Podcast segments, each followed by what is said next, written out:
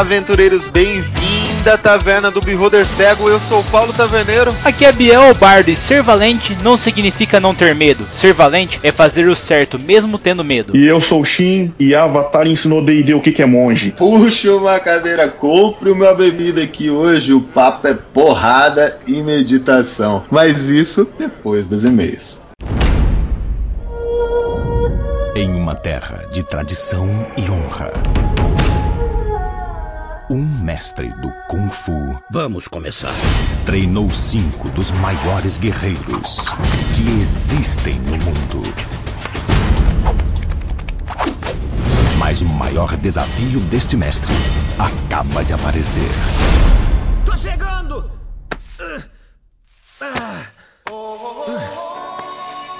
Que escada. Isso! E aí, Bardo, já conseguiu o seu set de WoW não? Ainda não, taverneiro, mas eu tenho fé que eu vou conseguir montar novamente meu paladino Rei Orcs, Draenei, For the Alliance, pra gente conseguir junto matar o Lich King e fazer todas as outras quests que estão vindo por aí. Inclusive a de Sargeiras, que agora, cara, eu comecei a acompanhar os vídeos, eu já tô maluco pra começar a jogar de novo. Cara, eu vou falar pra você que acabei de pagar o meu WoW aqui, estou voltando ativa. Caraca, que inveja, cara! Nossa senhora, eu quero mesmo, mas não tenho PC pra isso ainda, taverneiro. ah, a gente consegue, Bardo, a gente consegue, mas tem recadinho aí pra galera não? Cara, tem muitos recados. Então vamos começar, taverneiro. Eu queria falar mais uma vez aí pra todos os ouvintes. Nós abrimos a taverna pra vocês. Agora vocês têm um grupo no Facebook que é o grupo do Beholder Cego, aonde você pode falar tudo, cara. Participar das nossas enquetes, das nossas adaptações, fazer suas adaptações e falar pra gente, ó, ficou foda, tal, posta aí, cara. Eu quero postar algumas coisas ainda. Cara, lá é o balcão que vocês podem chegar e falar diretamente comigo, com o taverneiro. A Prix também tá lá direto, cara. Tanto que é a nossa social media, então é ela que tá no Instagram, no Facebook, no Twitter, tudo quanto é rede social, cara. Só não tá fazendo Snapchat porque ela não gosta, mas o resto ela tá fazendo. Então, cara, vai lá, entra no grupo, você vai conversar, você vai interagir. Nós queremos promover aí, taverneiro, uma integração entre todos os nossos ouvintes pra gente ter mais mesas pelo país, não é isso? É, cara, e além disso, a galera tá gostando muito das nossas adaptações, né, Bardo? Nossa, com certeza. E uma coisa nova que a gente colocou nesse grupo aí, lógico que todo mundo tem acesso às adaptações, mas as adaptações e os temas das adaptações vai sair das enquetes aplicadas no grupo, Bardo. Ah, não, você tá me zoando. Então você vai fazer o que os ouvintes tá pedindo? O que os ouvintes estão pedindo no nosso grupo. Então você tá com uma vontade lá de ver uma adaptação sobre o escudo do Capitão América. Você vai lá e vota, as enquetes vão saindo e você vai votando no que você quer que o taverneiro ou o bardo adapte pra sua mesa de RPG, cara. Muito foda isso, né não, bardo? Nossa, demais, Taverneiro. Isso tem um potencial enorme, gente. Então entra lá no nosso grupo, curte a página do Beholder Cego no Facebook. Se você não conhece, vai lá, Taverna do Beholder Cego. Inclusive, o amigo imaginário Taverneiro fez uma ilustração poderosa nossa do Beholder lá, cansado, com aquela catarata. Ficou animal, cara. Eu só tenho que agradecer a ele, cara. Amigo imaginário, mais uma vez, muito obrigado, cara. E olha, você sabe que você é sempre bem-vindo aqui na taverna, né? É, a taverna tá sempre aberta pra você, cara. Que outros recados nós temos que dar aos nossos ouvintes, Taverneiro? Ah, tem um recado muito especial. As nossas camisetas estão acabando, Bardo. Ah, não, de novo, cara, já acabou a GGG. Agora você vai me falar que a GG, a G, a P e a M estão acabando? É, Como é que nós vamos faturar, Taverneiro? Como é que nós vamos colocar o podcast no ar, Taverneiro? mas graças a Deus estão acabando, galera. Mas se você não garantiu a sua ainda, por favor, mande um e-mail pra gente, mande uma mensagem pra gente que a gente consegue pra vocês, tá bom? Mas tá acabando, seja rápido, cara.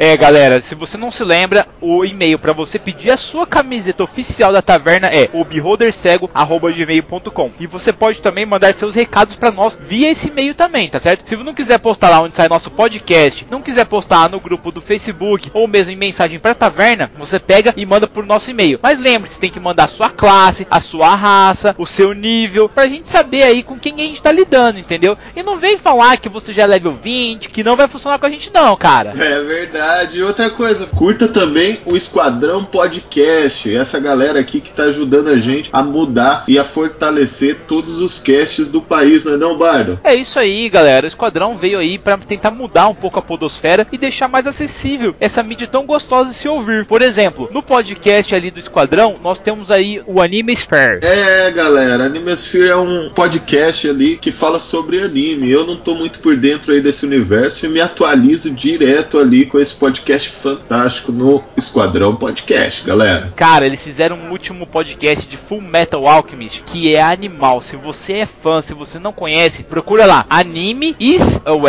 S P H E R E, Anime Sphere. Cara, o Jorge, meu, que comanda lá o podcast, ele é maluco por anime e é muito foda. Vocês vão adorar o podcast, cara. Vai por mim. É, se você quer escutar um pouquinho mais sobre esse tema e se você tá com medo da adaptação do filme, também escute lá, que eles vão dar todas as dicas para vocês, né, não, Bardo? É, Taverneiro, eu queria mais uma vez aqui, galera, falar para vocês que gostam do YouTube. Nós temos o Vini, que é um parceiro nosso lá do Esquadrão Podcast, com o Nerd Pub tudo junto para vocês acharem ele, ou o Happy Hour. O que acontece? Ele produz podcast e também vídeos no YouTube, galera. Vá no canal dele no Happy Hour, da Escoca Nerd Pub tudo junto. Cara, ele tá se esforçando muito no canal, tá ficando muito foda. Então dá uma curtida pro cara, assina o podcast dele que também é muito massa. Ele fala de tudo da cultura nerd em geral. Ele fala aquele jeito debochado dele. O cara é um especialista em cultura inútil, por isso tá sempre aqui na taverna junto com a gente.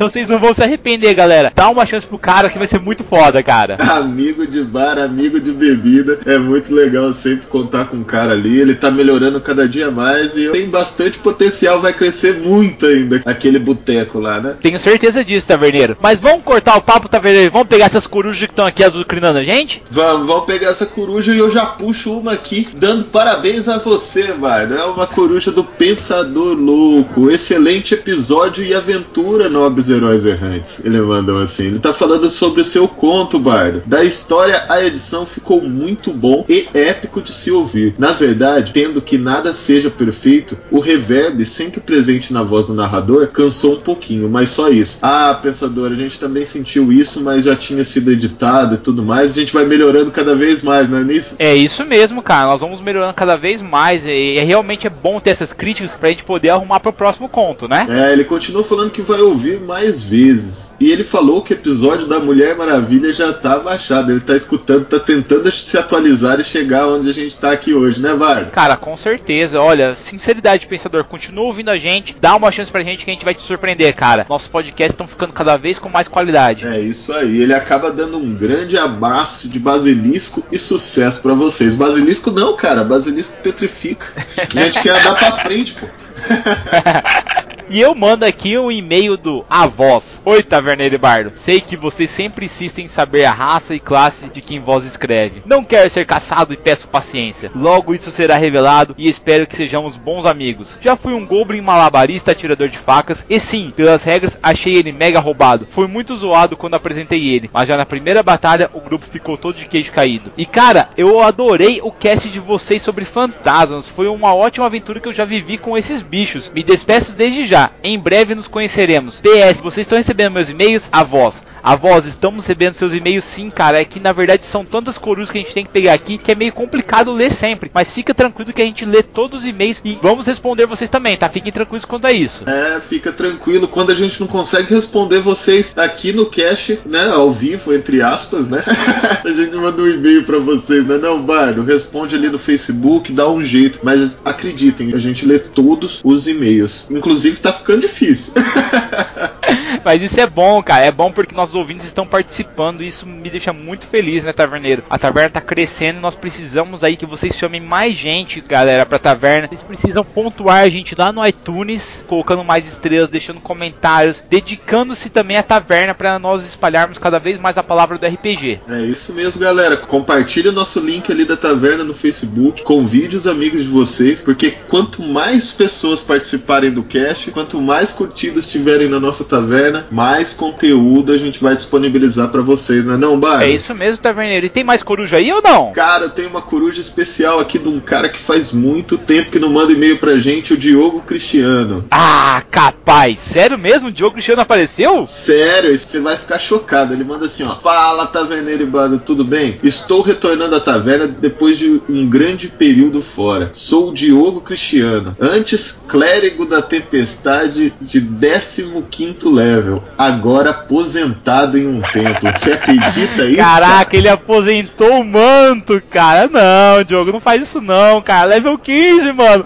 15 nível de curso, velho. Você vai deixar o manto lá no templo, cara? Não, faz isso não. Agora um bardo, sim, um fucking bardo inspirado no pagode dos anos 90, de cavaquinho e cavanhaque. Muito bom.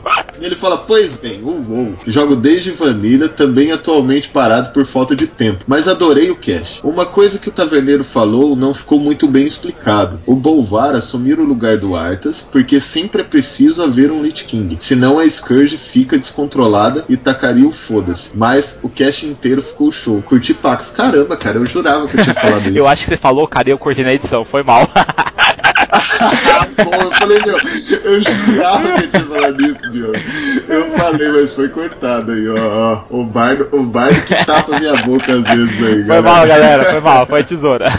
Uma pergunta fora do tema. Vocês levam a interpretação a sério? Estou em uma mesa de mago, a Ascensão, e meu personagem é um militar que acabou de retornar da guerra. Um aliado traiu o nosso grupo e, após obter a informação, o meu personagem matou a sangue frio, gerando discussões sobre a atitude na mesa. O que vocês, mestres, fariam? Se o roleplay foi bem feito, respeitando o background, como acalmariam os outros players que não conhecem o background do meu personagem? Sugiro um cast sobre roleplay. Seria muito bom, nossa, muito bom mesmo esse tema. Valeu, e aqui estão meus POs. Abraço. Cara, vou falar que aconteceu não tão recentemente, né, Bardo? Nas nossas mesas. O Bardo mestrava e eu tava interpretando um assassino que usava duas pistolas, duas armas de fogo no mundo medieval, assim. E ele era um assassino e ele era Chaotic Evil mesmo. Era, o meu personagem era Chaotic Evil, né? E eu tava fazendo meu roleplay lá e em uma determinada situação petrificaram um amigo nosso e esse amigo nosso tava tampando a porta, sabe? para passar pro outro lado e uma personagem não pensou duas vezes e tirou na perna desse, dessa suposta estátua, né? Mas tipo, não era pra arrancar a perna do cara, né? Era só pra quebrar uma parte para ele conseguir passar pra outra mesa. Infelizmente Meu acabou amigo, destroçando você está na causou mesa do destruição. e a mesa do bardo é uma caixinha de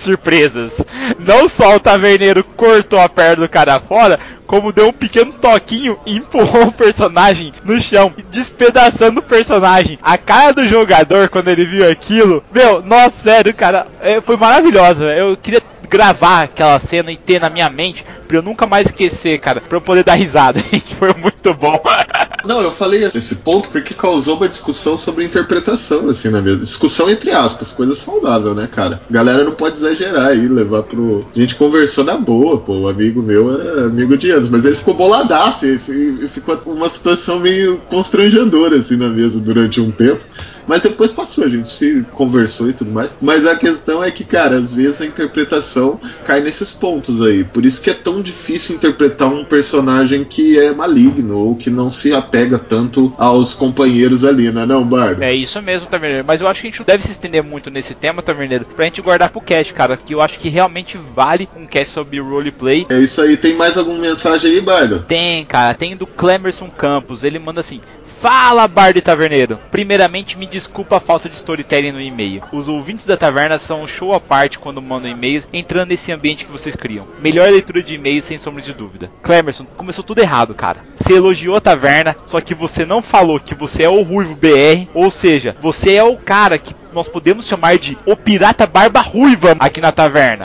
Você não falou o seu nível, eu acho que você merece o nível 3. Sério mesmo, taverna, o que você acha do Clemerson? Eu acho que ele merece o nível 13. O cara chuta bem a porta aqui, sempre pede um copo de rum. Você tá de sacanagem, né, cara? Então vamos lá, o Clemerson Barba Ruiva Campos mandou assim: Sobre o cast de vilões, olha, só na minha opinião, um capanga é um vilão sim. Existem duas coisas que posso comentar aqui. Um, o Vader sempre foi um vilão foda e é sempre o capanga do Imperador. Concordo, concordo. O que, que você acha aí? Ah, eu, eu acho. É, eu não concordo.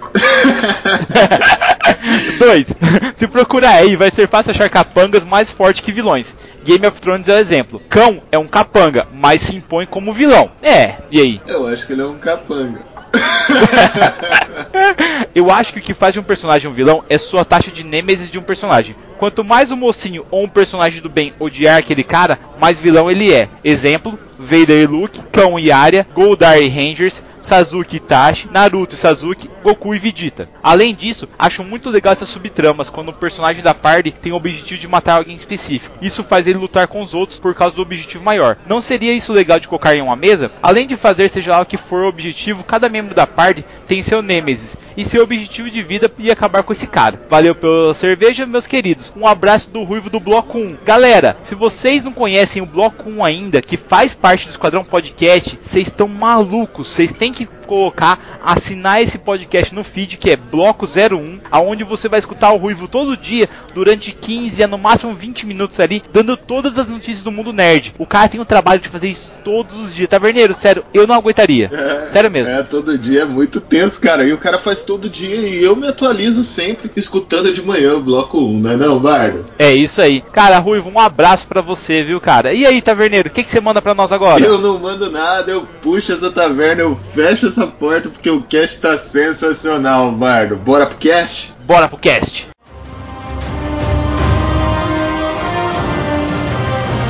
Por que motivo lutamos? Para proteger lar e família, preservar o equilíbrio e trazer harmonia.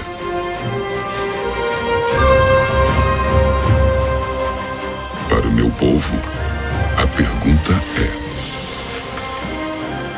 pelo que vale a pena lutar?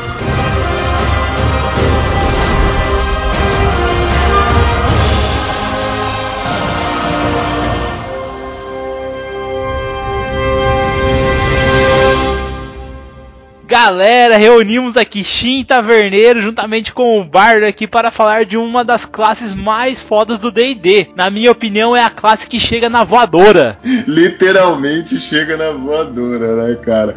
É a classe mais bizarra, assim, na questão de interpretação e, e para entender o que é ela na mesa, é o nosso monge, cara.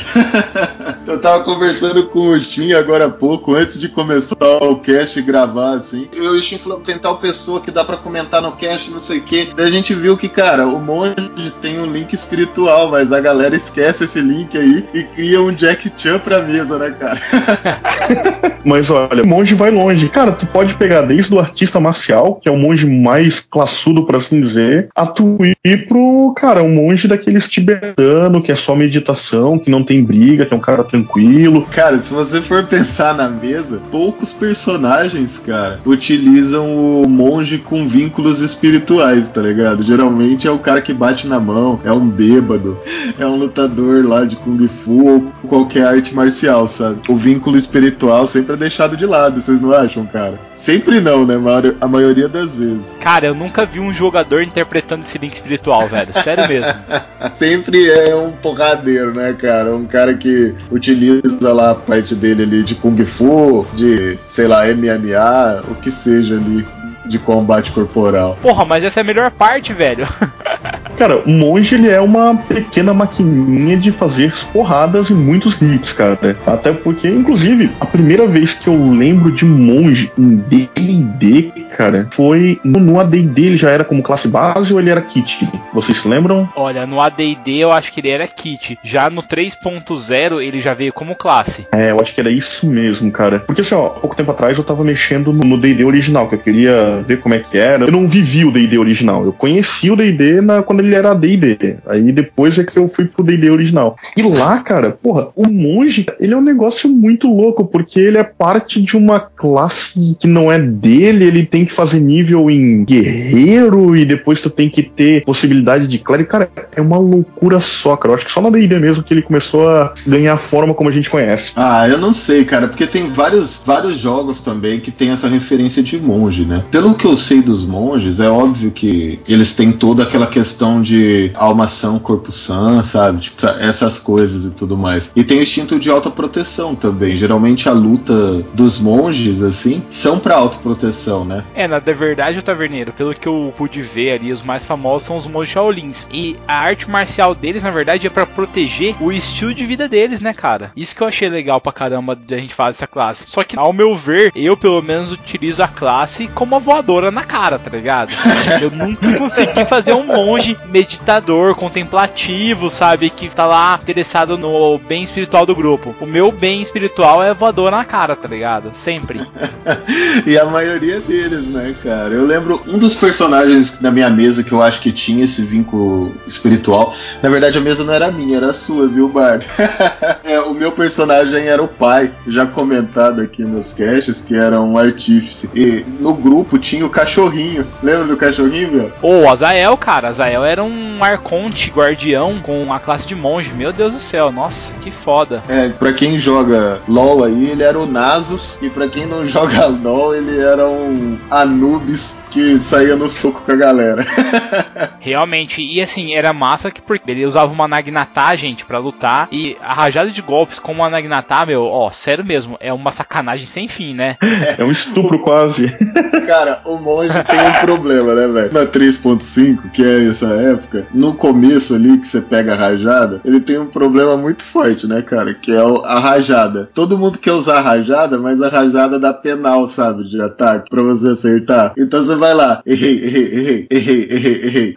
A rajada de falhas. É, a rajada de falhas do monge ali. No começo, né? Depois isso fica overpower. Mas no começo ali, sempre você dá umas erradas dando a rajada ali, porque o seu BDA é baixo, você não acerta o cara. Então a gente fica tirando sarro dos monges ali. E depois na 4.0 ele ficou uma raça muito inferior, assim. E agora na 5.0 eu achei ele muito legal, cara. Muito diversificado. Mesmo a galera falando mal ainda dos monges, não é não, Bardo? Cara, eu, sinceridade, acho hoje na 5.0 o monge é a classe mais massa que existe, assim. Exceto o bardo, né? Porque o bardo não tem comparação. Mas o monge, cara, igual o Shin falou na abertura dele ali sobre Avatar. Cara, o monge dos elementos hoje, ele é o Avatar, cara, na mesa. Você consegue manifestar todos os elementos. E isso dá uma grandeza pro personagem muito foda, sabe? Na minha opinião, lógico. Caraca, um dos personagens que eu queria falar aqui era o Ang, cara. Pô, curto muito Avatar ali. E, tipo, esse monge dos elementos aí, cara, porra, cara, é muito legal porque essa questão do monge utilizar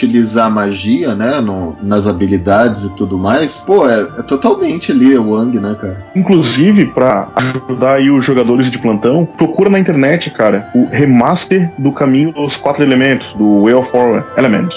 É um PDF que o pessoal fez online que eles atualizaram para as magias novas, porque entrou magia nova e a classe ela não, não ganhou nada de magia nova. Então eles atualizaram para as magias novas e deram uma remexidinha. Tipo, Era uma bufada nele, né? Na verdade, eu acho que deram uma debufada, cara. Eu acho que tiraram um pouquinho de poder. Mas ele tem acesso a mais magias, ele tem acesso a mais habilidadezinhas, que não é nada muito apelão, mas é o que dá o um charme ao, ao, negócio. Pô, é muito legal, cara. Vou te falar que esse negócio do pessoal fazer um remaster da classe, muitas vezes, na verdade, é pra deixar ela mais equilibrada. E eu ouvi muita gente falando dos pontos de Ki, que a classe elemental era muito bacana, só que ela consumia muitos pontos de Ki. Eu, sinceridade, eu ainda não joguei com a classe, então eu não posso opinar. Eu acho muito foda. Só que o meu monge e meu estilo preferido é o monge das sombras, cara. Porque eu acho que o monge ele é mais um cara que ele serve ali como investigador, que ele serve como um cara da escape, que só luta realmente quando é necessário e faz os ataques furtivos dele, do que um cara que realmente aí faz aí a linha de frente do combate, sabe, do grupo. Acho que isso é mais guardado pros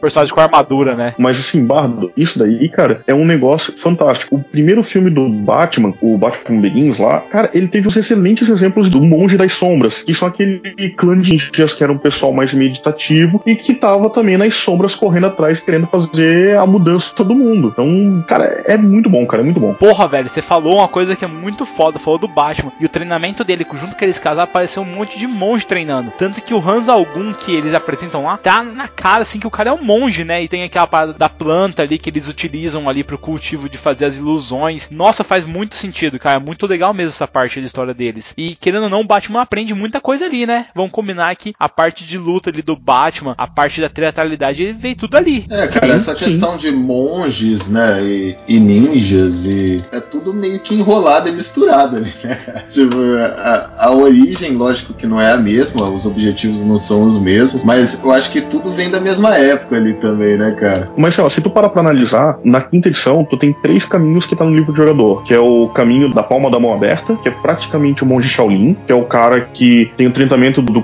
corpo e do espírito pra ser uma coisa íntegra, que usa a arte marcial como uma defesa. Tu tem o caminho da sombra, que é aquele monge que é furtivo, que é aquele negócio um pouquinho mais indo pro lado do ninja, por assim dizer, do shinobi, do ninja. E tu tem o caminho dos quatro elementos, que é o monge do Avatar, cara, que pra mim é, cara, é o mais fantástico de todos. Que Avatar foi um excelente desenho, cara, foi um negócio que quem não assistiu, para tudo que tá fazendo, vai assistir esse desenho, cara. Ele parece um desenho de criança, ele não é um desenho tão de criança assim. Ele lida com uns temas muito, muito, muito bacanas. É demais, cara. É, eu acho muito style mesmo, essa questão do Avatar.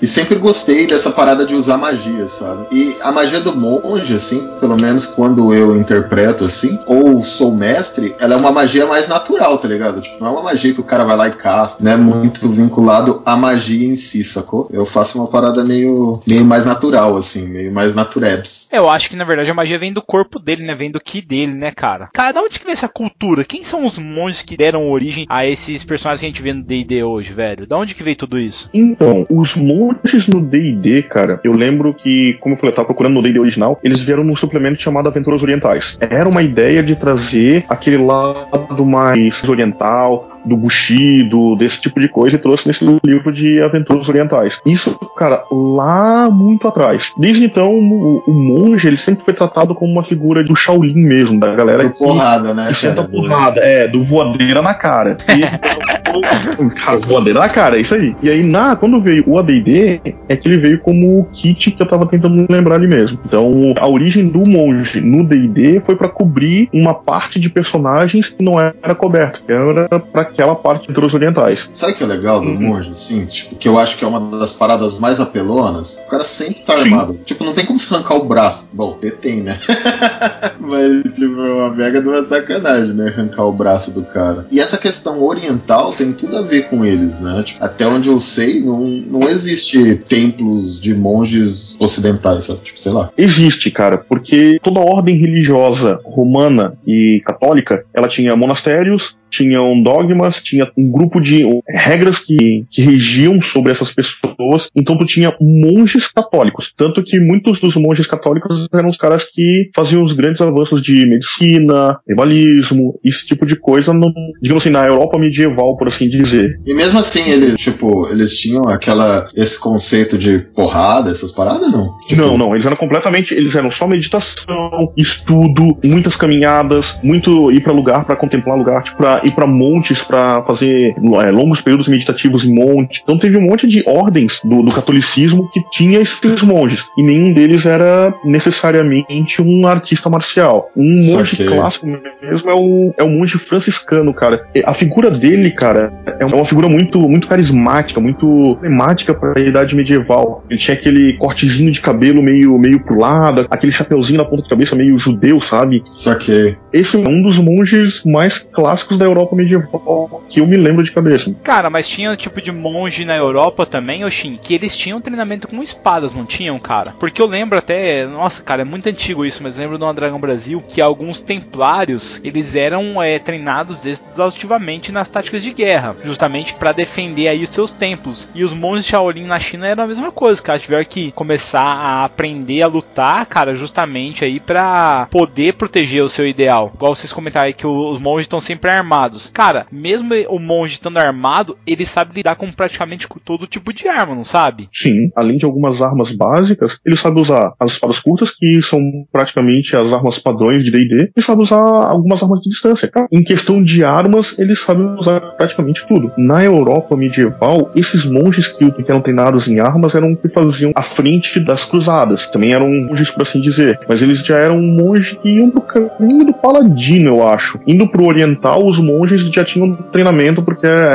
é o monge chute na cara. Treinamento físico muito mais exaustivo do que o treinamento ocidental. Tá, e agora uma pergunta pra você, nada a ver com o tema, mas os cavaleiros Jedi são paladinos ou monges? Ai, cara, por que faz isso? Cara, esse cavaleiro que, que são mais o Warriors aí, cara. Nada, cara, os caras são monges, velho. Nossa senhora. É muito monge, cara, porque ainda há- o sabre de luz ainda é uma arma leve que os monges usam normalmente, velho. Primeiro fato, eles não utilizam armadura. Segundo, eles devem adicionar a sabedoria deles na CA deles. Isso foi comprovado no Rogue One, quando tem aquele cara lá, que é aquele monge cego, velho. Aí, ó, tudo se encaixa. Mas então, aí é que a gente entra num pequeno detalhe. Se tu parar pra analisar a trilogia clássica, cara, é monge. Mas se tu pegar a trilogia nova, ou a trilogia que não deve ser mencionada, ele começa a ter um outro lado que já começa a caminhar um pouquinho pro paladino, cara. Mas eu ainda concordo contigo, Bardo. Acho que pra mim é, é monge e é monge na cara, é isso aí. Eu, eu acho que eles estão mais pra guerreiros mesmo, assim. Sei que tem um vínculo ali espiritual, né? Que a gente sabe que a força é uma- não é uma religião, né? Mas eu acredito que eles são warriors, cara. Tipo, meu, eles, eles usam mais o, a espada do que tudo, sabe? Tipo, eles não são paladinos porque eles têm que fazer o bem, mas eles não fazem só o bem, tá ligado? Tipo, Mas taverneiro e a parada dos saltos, cara. Eu nunca vi um paladino saltando tão alto quanto um Jedi, velho. Aquilo ali é tudo é pure monk, velho. A parada de você É. acreditar e fazer assim com a mãozinha, sabe? E, e fazer as pedras ao redor de você começar a levitar, que a gente viu aí no trailer do The Last Jedi. Cara, é monk puro aquilo ali. É monk dos elementos ainda, mano. Você vai ver, cara. Aí, ó, o, o Bardo tá me convencendo, hein? ah, eu não sei. Vamos, vamos esperar pra ver aí. Pô, você vai falar que o Darth Vader é um monk, velho. Você tá de sacanagem comigo. Lógico que é, cara. É um monk ainda caído, velho. Pra você ter ideia, ele, ele tá só o pozinho da gaita dentro da armadura e ele consegue manifestar ainda os poderes dele, velho. Nossa, o cara é muito foda. Agora eu vou falar de outro monge, cara, que consegue também manifestar os poderes e eu não botava fé, mas quando eu fui ver o filme no cinema, eu pirei, cara. Tô falando de Kung Fu Panda, velho. Nossa, Kung Fu Cara. Panda é muito massa, né, cara? E tudo, e tudo a ver é com um o universo, né? Eu queria fazer um panda no jogo, cara. Com a vantagem que ele tem, sabe? De ter a banha que absorve os golpes, velho. Foi muito massa isso no filme, cara. Foi muito, muito engraçado mesmo. Olha, porque, tipo, de novo trazendo o, o Kung Fu, né, cara? Será que o Kung Fu, ele é a arte real assim, dos monges, assim? Tipo, eu acredito que ela seja mais cinematográfica, sabe, delas. Porque envolve as características dos animais, né? Todas essas paradas. Os monges realmente treinavam Kung Fu, não? Ou era outra arte marcial? Então, na China, os monges treinavam Kung Fu, cara. Tanto que os monges Shaolin, eles treinam Kung Fu. Existiam outros tipos de monge que também treinavam outros tipos de artes marciais. Se eu não me engano, cara, os monges japoneses, cara, eles tinham um nome específico pra técnica deles, cara, que eu não vou conseguir lembrar agora. Ué, aquele bagulho lá do último samurai, cara. Aqueles caras que lutavam tipo jiu-jitsu, não é não? É tipo Bushido, eu, é, Porque eu lembro que quando eu li isso há muito tempo atrás, Vagabond, galera, tem um templo Ozoin que o pessoal usa as lanças como arma. É muito foda na história ali porque os caras são os lanceiros do templo Ozoin. São monges treinados extremamente no uso da lança. Acho que daí depende do local ali da cidade ou mesmo da região pra você ver o tipo de arma que os caras utilizavam. Até porque, se eu não me engano, em Okinawa os caras eram muito habilidosos com o casco de tartaruga, tipo um escudo que imitava o casco de tartaruga pra defletir os ataques do oponente e a lança pra atacar o cara, se eu não me engano. é isso aí mesmo. E os monges japoneses eram sorreis. E Sorreis, cara, se eu não me engano, Oshin,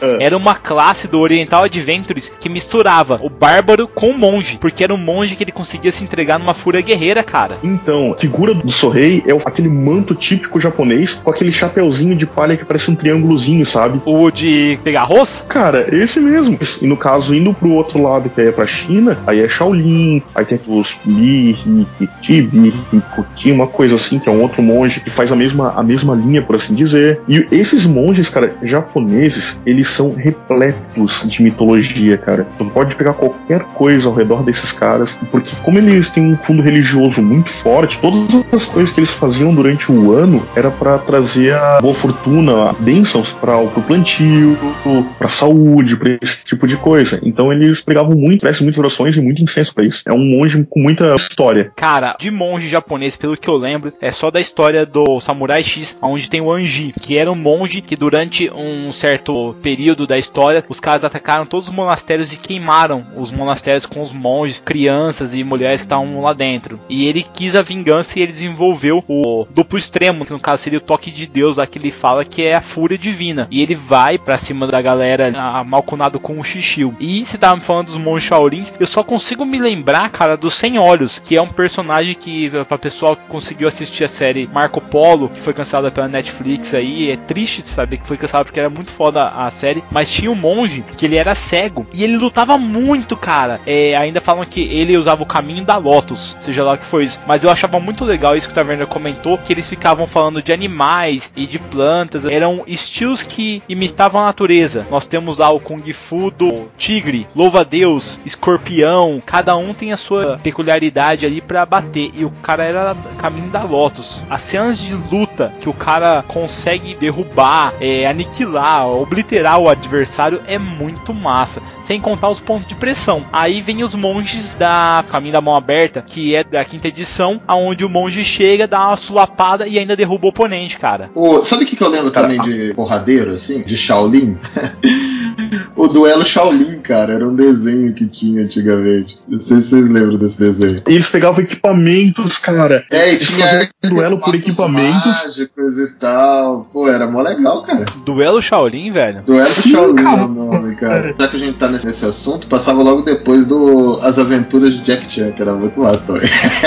Curtia muito as aventuras. Ou vocês estavam falando do Jack Chan, mas o- aí no caso ele usa mais o Kung Fu do que até as artes. Apesar de que no Kung Fu Kid aí, que foi o novo Karate Kid aí, ele utiliza a paradinha lá de colocar fogo no lugar e leva o moleque lá nos templos shintoístas, lá na China mesmo. Eu achei bem legal essa sacada aí de colocar essa parada cultural no filme ali. Não, é mó da hora. E o Kung Fu, que, que a gente tava falando que é uma das artes mais os monges utilizavam. E essa questão de que eu falo que ela é mais cinematográfica é por causa disso, sabe? Envolve os elementos, envolve os animais. Então por isso que eu acho que o filme ficou massa, sabe? Você vê o cara lá usando a parada da cobra e tudo mais. Só o chute final que eu achei meio palha, mas o resto. Não é um chute da garça, Pô, infelizmente. custava fazer o chute da garça? Custava, Brasil? Então, cara, o Karate Kid é um negócio meio triste, porque Karate é um negócio japonês e ele luta Kung Fu, que é um negócio chinês. Qual que foi o primeiro monge que vocês viram aí na vida de vocês, cara? Primeiro monge, cara. É, o primeiro contato com os monges, com essa cultura toda assim. O meu eu lembro bem certinho, cara. Foi o Scorpion no Mortal Kombat, cara. Foi a primeira vez que eu tive o contato, assim, com o monge do jeito da porradaria, cara. Porra, velho, eu ia falar do Liu Kang do Mortal Kombat também, cara. O Liu Kang era É. um monge Shaolin, velho. Eu ia, eu ia falar do Dalai. Lama, tá ligado? Diferença de prioridades. Um é o cara pensador, o outro cara é porradaria. Porra, e o Liu Kang tinha bicicletinha no ar que ele ia bicudando o cara até o final, velho. Cara, baita golpezinho bom, cara. Não, tinha Mas tinha- fala do Dalai Lama, cara. Não, pô, o cara é um mega do monge, né? Pô, se, se quem não conhece o Dalai Lama, por favor aí, cara. Dá uma procurada, faz uma pesquisa. Tem uma paradinha assim que ele lança uma frase dele por dia pra mim, tá ligado? O cara tem o poder de te encantar. Eu não conheço nada da cultura budista, galera. Não vou entrar nesse ponto. Eu também não sei muito sobre os conceitos de monges e tal. Mas a frase dos caras fazem você pensar muito, sabe? Sobre várias coisas, assim. Então, tipo, eu gosto muito, assim, do cara. Cara, ele é tido como um dos gênios da humanidade, né? Por causa dos ensinamentos dele. E ele, pra mim, é o clássico monge tibetano. Eu não vejo o Dalai Lama levantando a mão contra ninguém. Só que ao mesmo tempo, eu vejo nele um poder tão grande quanto o do Shaka, sabe? De Virgem. Que era um cavaleiro que ele não precisava dar um golpe no cara. Ele, com a própria aura dele, o modo dele expandir o poder dele, ele conseguia dominar o cara. Isso é uma parada legal dos monges também, que é a parte espiritual. Em um certo momento, o monge, se eu não me engano, ele começa a tomar conhecimento de todas as formas de vida perto dele, não é isso? Tanto que ele ganha um golpe especial que ele pode acabar com a vida da pessoa se ele tiver acertado o golpe nela a qualquer momento. Inclusive, isso ainda tá. O DD ele traz ainda um pouco disso no Serança. O livro do- dos psionicos, ele é praticamente monge, cara. Tem lá três classes, se não me falha a memória, três ou duas classes, que usa poder psíquico e é tudo praticamente monge, cara. É meditação, tem o controle do próprio corpo, por assim dizer, e cai certinho com a ideia de que é só realmente o poder interno da pessoa que tá ali fluindo. Sem contar, né, logicamente que nós temos aí a história, igual eu tava falando ali do Gengis Khan. Se vocês gostam aí do Conway Gulden, aí ele conta a história do Gengis Khan. Em alguns momentos ele sempre encontra com monges chineses e ele discute, cara, sobre a filosofia dos caras, sobre o que que os caras acham que existe após a morte. E com como eles falam que não importa para onde você vai, não importa o que você fez, e sim o que você faz agora. Isso é uma parada muito legal, presente na cultura. Agora, como eu disse lá no começo, galera, eu nunca vi um cara interpretando monge. Acho que porque é por tá muito longe da nossa realidade um negócio desses. Se vocês procurarem aí vídeos aí na internet, vocês vão ver do monge levantando o próprio corpo com apenas dois dedos, outro sendo içado com lanças na barriga e em alguns membros do corpo sem se ferir. Isso para nós tá em outra realidade. Se fosse um de nós ali, meu Deus do céu, se fosse eu o taverneiro em cima da lança, já era, velho, tava empalado. É, esses caras são meio malucos na meditação, né, cara? E tem toda aquela parada do Ki e do chakra, né? O- Tá, mas vamos falar da parte legal, cara. Vamos falar das porradas. Cara, e a parada de defletir projéteis, velho? Vocês têm alguma história de monge foda com esse poder, cara? Que eu acho que é muito roubado, cara. Então, cara, defletir projetos eu tenho uma boa, cara. Os jogadores estavam jogando com o monge das sombras. Coisa vai, coisa vem, eles tinham que conversar com um cara que era meio hostil, meio agressivo. E aí o cara deu um tiro de besta no cara e o monge se posicionou à frente do grupo e foi segurando disparo a disparo, turno a turno, cara. Tu sabe o que, que é um, um mestre? Eu aqui esperando um crítico pra ele não poder usar esse poder e ele tava lá, cara, só. Ah, não, tiro um, tiro dois, tiro três e vai tirando, cara. Foi bem triste, cara. Foi uma aljava inteira e não acertou o cara. Tipo, eu tenho uma história massa também disso, cara. Mas não era defletir, sabe? Eu tenho aquele que você segura na 3.5. É, cara, só mudou o nome. O defletir agora você pode segurar, né? Apanhar, ou você pode jogar pro lado tal. É a mesma coisa. Ah, beleza. A gente tinha entrado numa. como se fosse uma dungeon, assim, que tinha um grupo de Drows e tal. Chegou em determinado momento que a gente encontrou, entre aspas, o boss ali, sabe? E tinha os, lógico, os lacaios normais do boss. E o boss tinha uma arma muito poderosa aí, não sei se vocês conhecem, mas chamava Flecha da Morte. Ele tinha uma flecha só da morte na aljava dele, era um artefato, né? Não era um artefato, acho que era um item mágico na 3.5. E após acertar o cara, você tinha a chance, né? Se você o cara não passasse no teste, do cara morrer. Simplesmente assim, né? Se fazer um teste lá de constituição, se você não passasse, você morria. O nível de desafio dele era alto porque ele tinha essa arma em poder, sabe? Os caras atiraram, o monge fez um teste de acrobacia lá, rolou pra frente do grupo, pegou a flecha no ar, sabe? Entregou pro nosso arqueiro, o nosso arqueiro atirou, foi bem no alvo e o cara não passou no teste de fortitude, tá ligado? O cara morreu com a própria arma, assim, foi uma cena mó massa, assim, que teve nas minhas mesas. Mas tem uma massa da sua mesa aí, hein, Biel? Eu não tava no dia, mas os personagens jogaram comigo. Igual eu já falei já em outros episódios já do Beholdercast, galera, eu sempre gostei de ver monstros na minha mesa e sempre fiz de tudo pra apimentar a mesa. Então colocava golpes secretos dos dragões, sempre tentava colocar algumas coisas que eu aprendi em anime na mesa pra deixar ela mais bacana. E um desses momentos foi quando o Morphéticos, eu já falei já, várias vezes ele usava os golpes do dragão e a Maia também, que era uma mestre bêbada, utilizavam. E eles derrotaram um titã, cara, na voadora. Isso foi demais, sabe? Ainda que eu conversei com o Fernando Espiga lá, ele falou, cara, um dos titãs a gente conseguiu passar uma corda debaixo da perna dele e conseguimos derrubar ele. E o outro foi o jeito que você narrou ali, nós pulando ao céu e descendo na voadora em cima do cara. E velho, eu acho que não tem coisa mais massa ali do que o monge utilizar as acrobacias para bater nos oponentes. Tanto que antigamente, o taverneiro, eu achava que o próprio parkour ele vinha dos caras da China, sabe? Porque tem um filme do Jet Li que eu não sei, galera. Quem tá ouvindo aí, coloca depois nos comentários ou manda um e-mail pra nós. O cara vai descendo andar por andar fora do prédio, ele simplesmente se pendura na sacada e solta as mãos. Chega na outra sacada, ele segura. Como é que você segura o peso do seu corpo, meu amigo? Mesmo se precisar 40 quilos com apenas os seus dedos, cara. E ele repete isso durante uns 6 ou 7 andares, cara. E queda livre. Você fala, nossa. Aí você vê o Jet Li fazendo aquelas acrobacias, pulando dentro do barril, batendo os caras com uma vassoura e, e um balde. Até no próprio Kung Fu Kid lá, que ele chega e fala assim: Meu, eu só usei o Kung Fu contra eles. Eles estavam muito afobados e um começou a bater no outro. Porra, isso na mesa seria muito massa de você ver o monge fazendo isso, sabe? Defletindo um ataque fazendo os próprios inimigos se atacarem, cara. Não tem comparação, acho que o potencial desse personagem, sabe? Eu concordo plenamente contigo, cara. Tanto que eu acho que falta um pouco de usar o ambiente, que seja o exemplo clássico de caminhar pela parede, mas usar o próprio inimigo, fazer um movimento, mesmo que seja ao redor do inimigo, mas fazer um movimento como se tu engaixasse o braço no pescoço do inimigo e pulasse pras costas dele, esse tipo de coisa realmente faz a diferença na hora do jogo, mesmo que não seja para ganhar um bônus no ataque, mas que dá uma dinâmica a mais, dá um movimento a mais ao combate. Dá mais vida, né, também, Shin, porque, meu, se você pegar e colocar o o próprio jogador interagindo, sabe, o jogador querendo fazer a manobra, eu acho que vale muito mais a pena, cara. Sim, é um personagem que tem muito ó, potencial a acrescentar, só que é aquele negócio, o, o jogador também tem que estar ligado nisso. Eu, quando jogo de monge, cara, o, o taverneiro brinca, fala que eu sou um monge pra Frentex. Cara, meu primeiro movimento é chegar na voadora. A, a voadora do Sub-Zero, galera, quem nunca viu isso? O triângulo invertido é a coisa mais linda do mundo, sabe? Você fazendo uma mesa de RPG. E no 3.5, se eu não me engano, era o salto louva-a-Deus. Você pulava, acertava o peito do oponente e ainda acrescentava a sua força vezes dois ainda no peito do oponente, cara. Tinha um talento na terceira edição que literalmente se chamava Flying Kick, ou seja, voadora. E tu só precisava, tipo assim, era, era o talento nível 1, cara. Que no, quando tu fazia uma investida, em vez de tu dar o teu golpe desarmado normal, que eu acho que era um D6 ou um D4, era um D12, cara. Então tu chegava na voadora D12 na boca.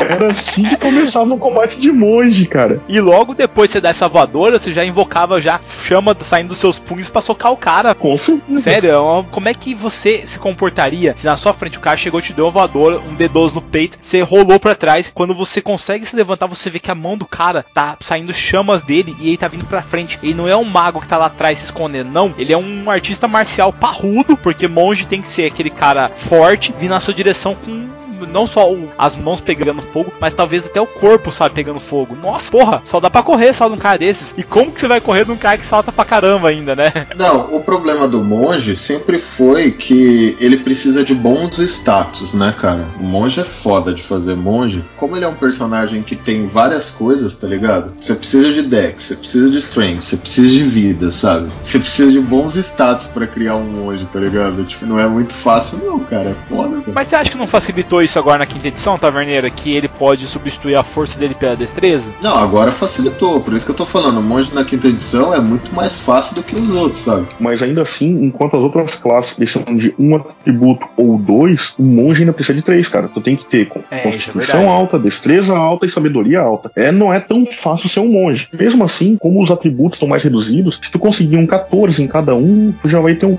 monge extremamente eficiente. Não tão eficiente como se tu tivesse, sei lá, 22 em cada atributo. Mas, cara, tu já vai conseguir fazer. É, tu vai conseguir fazer tudo, tu vai ter todas as tuas habilidades funcionando bonitinho e redondinho, cara. Caraca, galera, se seu mestre deixar você sair com 22 em cada desses atributos, por favor, manda ele pra mim que eu quero que ele mestre pra mim, gente, por favor. Isso que o máximo tá no 20, né, cara? Bom, é, vai saber, vai que acontece. Mas deixa eu perguntar pra você, Bardo e Taverneiro. Vocês já utilizaram cultistas monge como inimigos? Não, cara, nunca utilizei, velho. Até porque eu acho que se você colocar aí seis monges contra um grupo de aventureiros, os aventureiros vão tomar um cambal fudido, cara. Então, cara, que inclusive foi parte das aventuras oficiais de D&D, Elemental Evil, o mal elemental. É, eles têm quatro tipos de monge, por assim dizer, que são monges elementais, cara. Só que cada um deles é focado só em um elemento. Então são cultistas daquele elemento, só que eles têm todos os dogmas, tem toda a parte mais religiosa, por assim dizer, dedicada àquele elemento, cara. Então tem os monges do fogo, os monges da água, os monges da terra e os monges do ar, cara. Praticamente o avatar, cara. Isso daí foi a primeira campanha, por assim dizer, oficial de D&D da quinta edição, cara. Você falando nisso já me lembra totalmente de Avatar, cara. E eu acho que assim, o Avatar serviu muito de inspiração pros caras criarem o monge dos elementos. Com certeza. Sem Porque é sombra de muito- dúvida. É muito uau, cara. E vocês não acham que, assim, seguindo o modelo da Toph lá, do Avatar lá, a lenda de Yang, não é possível fazer um monge cego? Porque a gente sempre entra naquela discussão, porra, meu, mas Então. um personagem cego não vai conseguir correr e tal. Mas se o cara conseguisse ter os sentidos da Toph ali, facilitaria bastante a vida, né, cara? Não precisa, cara. Eu já criei um monge cego, assim. E foi o meu monge mais apelão, assim, ever, que eu criei. Sério? De verdade, ele era um. Sério. Ele era um monge humano, cego. Eu fiz o que geralmente os cegos fazem, né? Eu usei toda a questão de ser cego, que é o- a dificuldade, sabe? Ao meu favor. Porque o que, que acontecia na 3.5? Se você fosse cego e realizasse um ataque, você tomava um ataque de oportunidade. Que Você tava numa desvantagem lá. Por você ter essa desvantagem, você não sabia onde é que seu inimigo estava, você tomava um ataque de oportunidade, certo? Eu pegava Sim. um talento que reflexos em combate. Você pode dar N ataques de oportunidades igual o número de bônus de destreza que você tem. Tinha chute giratório, sempre quando você. Eu não lembro direito, tá, gente? Se eu estiver errando, me corrija aí. Sempre quando você acertava alguém em um ataque de oportunidade, você podia dar outro chute. Ou quando você acertava um chute, você podia dar chute em alguém adjacente. Era uma parada assim, tá ligado? E usava uma parada que sempre quando você recebe um ataque de oportunidade, você pode desferir um ataque contra a criatura. Então toda vez que eu atacava o cara, eu recebia um ataque de oportunidade do cara, tá ligado? Porque eu era cego. Então eu tinha direito e eu poderia dar mais um ataque no criatura, sabe? Então, tipo, eu tinha muitos ataques, tá ligado? eu, dava, eu dava muitos ataques. Só que meu personagem era cego, ele tinha várias limitações. Então o que meu grupo fazia? Eles me guiavam igual cego, eu combinei com o mestre que eu, eu ganhava uns bônus em alguns testes de tipo ouvir e tudo mais, sabe? Pra me localizar em combate. E os caras literalmente me jogavam no meio da galera, tá ligado? Eu tinha sabedoria e dex alta e o chute rodava, velho. Os meus jogadores, uma vez ele quis fazer um personagem cego, só que era um paladino, cara. A ideia foi muito parecida com o teu monge, cara, muito parecida. E deu um resultado bem bom, cara. Tá aí uma coisa divertida de colocar na mesa de jogo, cara. São personagens com pequenas peculiaridades que, que se tornam memórias muito mais vívidas do que somente o monge que tava lá no meio dando chute. Teve um personagem na minha mesa. O personagem perguntou pra mim se ele poderia ser cego, pro meu personagem ficar mais legal, blá blá blá blá blá. Só que, cara, eu não quero ter as desvantagens de um cego, sacou? Ele era um sorcerer lá que era ligado a uma raça divina, sabe? Daí, cara, eu simplesmente transformei a skin dele de cego, sabe? Vocês entendem isso? Sim, E sim. eu fiz essa liberação como mestre, sabe? É óbvio, né? Ele tinha as limitações lá, cara. Ele não via cor. Essas coisas é óbvio que ele não via, mas ele se orientava através da magia, sabe? Então, era como se ele visse, entendeu? Eu só simplesmente não guiei pra isso, só pra deixar o personagem dele melhor, entende? Não foi nada Sim, sim. demais, assim. E foi de boa, assim. Muda. Por exemplo, o cara do Star Wars, o Rogue One, tá ligado? Tipo, ninguém sabe que ele é cego. Lógico, a gente sabe, né? Mas, tipo, ninguém falaria que ele é cego, sabe? O personagem é cego. A gente sabe que ele é cego, a gente viu o filme, entendeu? Mas ele não tem nenhum Sim. drawback de cego ali. Tipo, tem, eu não vi nenhum, pelo menos. Ele enxerga mais do que os outros, pra falar a verdade. Lógico você pode ir lá e dar pro personagem uma visão da verdade, sei lá. Isso também faz diferença, mas eu acho que não, sabe? Eu acho que também você deixar isso só por uma skin não tem problema também, cara. Tudo Cara, depende da diversão da sua mesa, sabe? Se isso render interpretações boas e momentos divertidos numa mesa, eu não vejo problema nenhum, cara. Nenhum mesmo. O mestre só vai ter que limitar, sabe? Não é porque ele ele é cego que ele tem superpoderes, tá ligado? É óbvio que não. Mas isso não Né? precisa atrapalhar o gameplay do cara. Né? Se ficou legal, bora, bora pra frente, deixa ser cego. o cara só não vai fazer um arqueiro cego, né? Você tá de Ô sacanagem. louco, meu, aí não, não, aí você falou besteira, velho. Até porque na 3.5 tem um talento que é a arquearia zen, que o cara atira com o bônus dele de sabedoria, mano. Imagina só, cara. E o seu monge aí ia que tá falando hora. aí do Rogue One, ele também dispara com a arma dele, taverneiro. Cadê seu deus Ah, agora? Mas, mas, meu, o cara do Rogue One lá, ele demora pra disparar, hein, velho. Ele fica um tempo lá, ele dá uma cagadata. Ele fala, meu, me ajuda e não sei o que. Eu só preciso disso agora. Sabe? Tipo, ele atira uma flecha por turno, pô. Um dos monges, de uma das mesas que eu tive, cara, que eu tava lembrando agora que foi um monge muito peculiar, cara, porque ele não começou como monge, ele começou como bárbaro. E aí depois é que ele ganhou níveis de monge, cara. Então eu tava pensando em algumas combinações de monge. Que você acha de monge bárbaro? Pô, Você acha que daria uma boa? Cara, Então, assim, eu acho que fica massa. A galera tá combando bastante coisa né, na 5.0, sabe? Só que ela, por ter dado essas aberturas de tipos de warrior, tipos de monge, você não precisa muito pegar prestígio, né? Mas eu sempre gostei de mis- misturar as classes assim, sabe, cara? Eu acho que é uma das coisas mais legais assim do RPG é montar builds, sabe? Tanto que daqui a alguns dias, tudo, eu vou postar no grupo lá do, do Facebook Facebook uma das classes que eu criei através de fusões de classes, sabe? Eu achei bacana, eu vou postar. Então eu acho que uma fusão boa para um monge, eu acredito que seria uma classe caster, sabe? Eu acho que isso ficaria bem legal. Um monge com feiticeiro, cara, deve ser um negócio fantástico. Monge com usa bruxo. puramente. Ah, também seria ótimo, hein? Usa Constituição, o monge já tem como Constituição como atributo. Cara, aí eu gostei de ver, cara. Gostei de ver. Monge com bruxo, cara. Fica aí um pedido pra quem puder fazer uma ficha bacana e uma história legal, cara. Faça um monge com clérigo, galera. Monge com clérigo faz tudo a ver, porque tem a parada da religião dele, ou seja, vai ser o o próprio monge lá do Rogue One, cara. Vai ser o deus dele olhando por ele e a sabedoria dos caras já são boas já, velho. Nossa, dá pra combar legal. Ele nem precisa de armadura não, meu. É que o, o bruxo tem uma parada porradeira que é muito foda, que é quando ele dá uns danos de fogo muito violento em área e tal. Ah, tem, tem uma parada da arma dele fica pegando fogo verde, não é isso? É, exatamente. Tipo, os caras que batem nele também sofrem dano. Então, tipo, puta, é muito fodido isso pra combar com um monge, saca? É, ficaria legal mesmo, cara. Agora falando do monge do caminho dos quatro elementos lá, galera. Uma coisa que eu sempre imaginei eu vi em animes assim é que alguns dos personagens, por exemplo, se enquadram nessa categoria. O Eng, ele tem aquele sério problema lá em dominar o fogo e ele é ensinado pelos dragões. Vocês não acham que seria legal assim o caminho dos quatro elementos? O monge ter um background deles ter aí aprendido a dominar essas magias com os seres elementais como um dos os dragões? Eu acho massa Cara. os Gênesis, Gênesis da água, Gênesis do fogo, tal, que são elementos, sabe? Então eu acho muito style isso. Os dragões é muito massa, né, cara? Mas os dragões no D&D tem uma coisa muito peculiar já, que são as palavras dracônicas, sabe? Aqui são as- o vínculo com os sorcerers, sabe? E com a magia em si. Então eu usaria mais os Gênesis ou os próprios elementais mesmo, elemental da água, elemental da terra, sabe? Aham, entendi. Aqui eu pensei muito no Fairy Tail, que é um anime onde alguns caras são os Dragon Slayers. Eles são personagens eles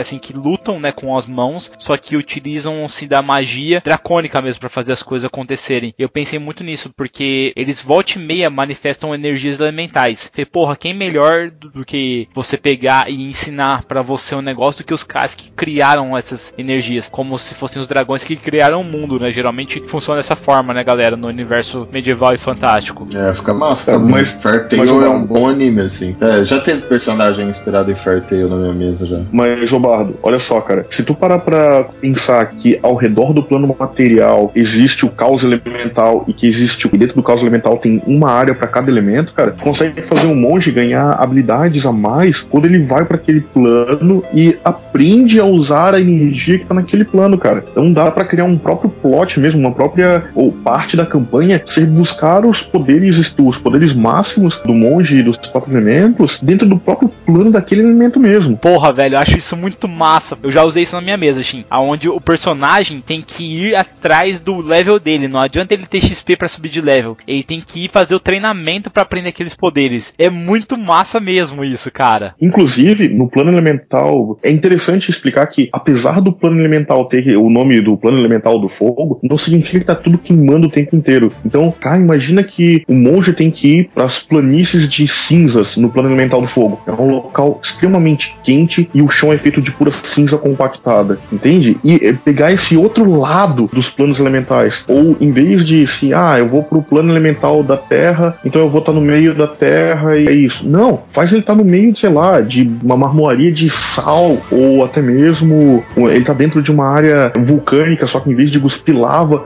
gospe pedras, entende? E, e ir pro plano elemental, mas dá um sabor diferente, dá um gosto diferente para aquele plano elemental. Não ficar só no, sabe, no mais do mesmo. Cara, isso é muito legal, velho. Porque também tem vários poderes, né? Mas ali é o sopro do inverno. Imagina o cara tendo que ir pro plano elemental da água em uma região onde é muito fria pra conseguir dominar esses poderes. Nossa, é muito massa isso. Assim como moldar Rio Corrente, que é uma parada legal, velho. Nossa, é muito massa, cara. Aí eu falo, velho, eu começo a falar sobre as classes, me dá vontade, velho. Todo o Beholdercast que a gente faz sobre classe, eu quero sair daqui, quero fazer um monge, ou quero fazer um ladino, ou um bárbaro e assim por diante, velho. É horrível isso. Sabe que a massa disso, das habilidades do monge, de ir aprendendo e tudo mais? Você pode colocar eles em situações, por exemplo, que ele não conhece essa habilidade, mas no desespero ele vai ter que improvisar ela. Então, por exemplo, vamos supor que você muda a corrente. O Biel acabou de falar agora de água, né? Você, coloca ele num plano de água, né? Do elemental da água, e ele tem o controle sobre aquela água em um, até um certo ponto, mas ele chega em um momento crítico que ele tem que forçar com que a água corra ao contrário. E daí, a partir do momento que ele consegue fazer isso pela primeira vez, ele domina aquela arte, entendeu? E aprende aquele golpe, sabe? De dobrar a água. Por exemplo, soco de fogo. Vamos dar um exemplo bem bobo aqui. Vamos supor que tem um monge que aprendeu, que tem uma habilidade que aprende a fazer o punho dele entrar em chamas, vamos supor. Vamos supor que o cara coloque ele para forjar numa forja de gigantes do fogo sem nenhum equipamento, sabe? E daí ele vai se ferrando, vai se fudendo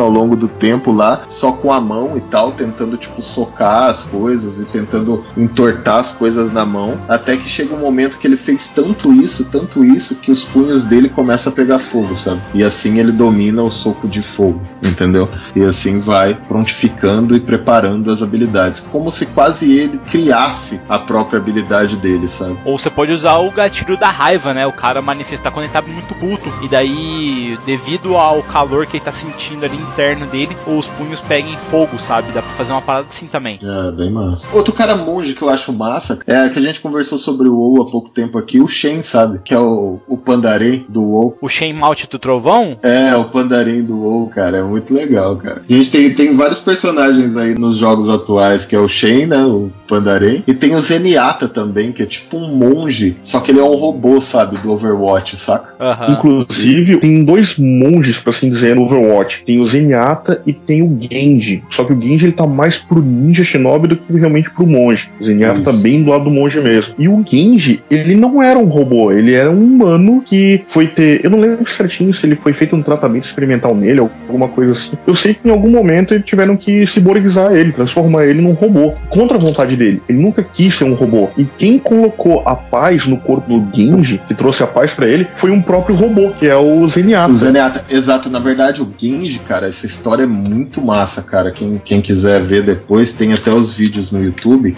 O Genji era um dragão. Ele lutou com o irmão dele por ganância e tudo mais. E ele acabou caindo na terra, tá ligado? E daí na queda, tipo, ele regaçou o corpo dele todo. E daí ele foi reconstruído. Porra, é muito massa a história. E é exatamente isso. O Zenyatta é um, um monge ali, sabe? Tipo, ele prega meio que a igualdade ali dos robôs. Mas a gente vai falar de Overwatch em outro cast aí. Mas eu só queria anunciar o Zenyatta aí, porque eu acho ele muito fera. E eu queria saber de vocês aí, qual que é o monge? A gente falou de vários tipos, assim, vários personagens. Mas qual o monge mais legal que você já teve numa mesa de RPG? Ou você já criou, hein, Bardo? Cara, vou falar pra você que monges fodas que eu já criei foi um antagonista monge. Tenho tanto o mestre Ozoin, né, que eu, eu peguei emprestado do próprio Vagabond, que eu já falei aqui, que era um cara que sempre conseguia gritar nos caras da minha mesa, porque ele sempre ia dar um soco no saco dos caras, um chute na barriga, as paradas assim, sabe? Pra deixar o cara no chão, agonizando. E também o, o Zui, que era o cara, o inimigo, que seria o Toguro da mesa que eu fiz, cara. Que ele também, assim como o Toguro, tinha os poderes marciais e ele ia deixando o corpo dele cada vez mais musculoso pra enfrentar os personagens. Pô, muito legal. Mas ele deixava naturalmente ou ele tomava bomba, assim, algum poison? Coloquei ele como se fosse estilo do Hulk, sabe? Quanto mais raiva, mais bombado ele ficava. Massa, massa mesmo. E você, Shin? Cara, eu vou te falar que o,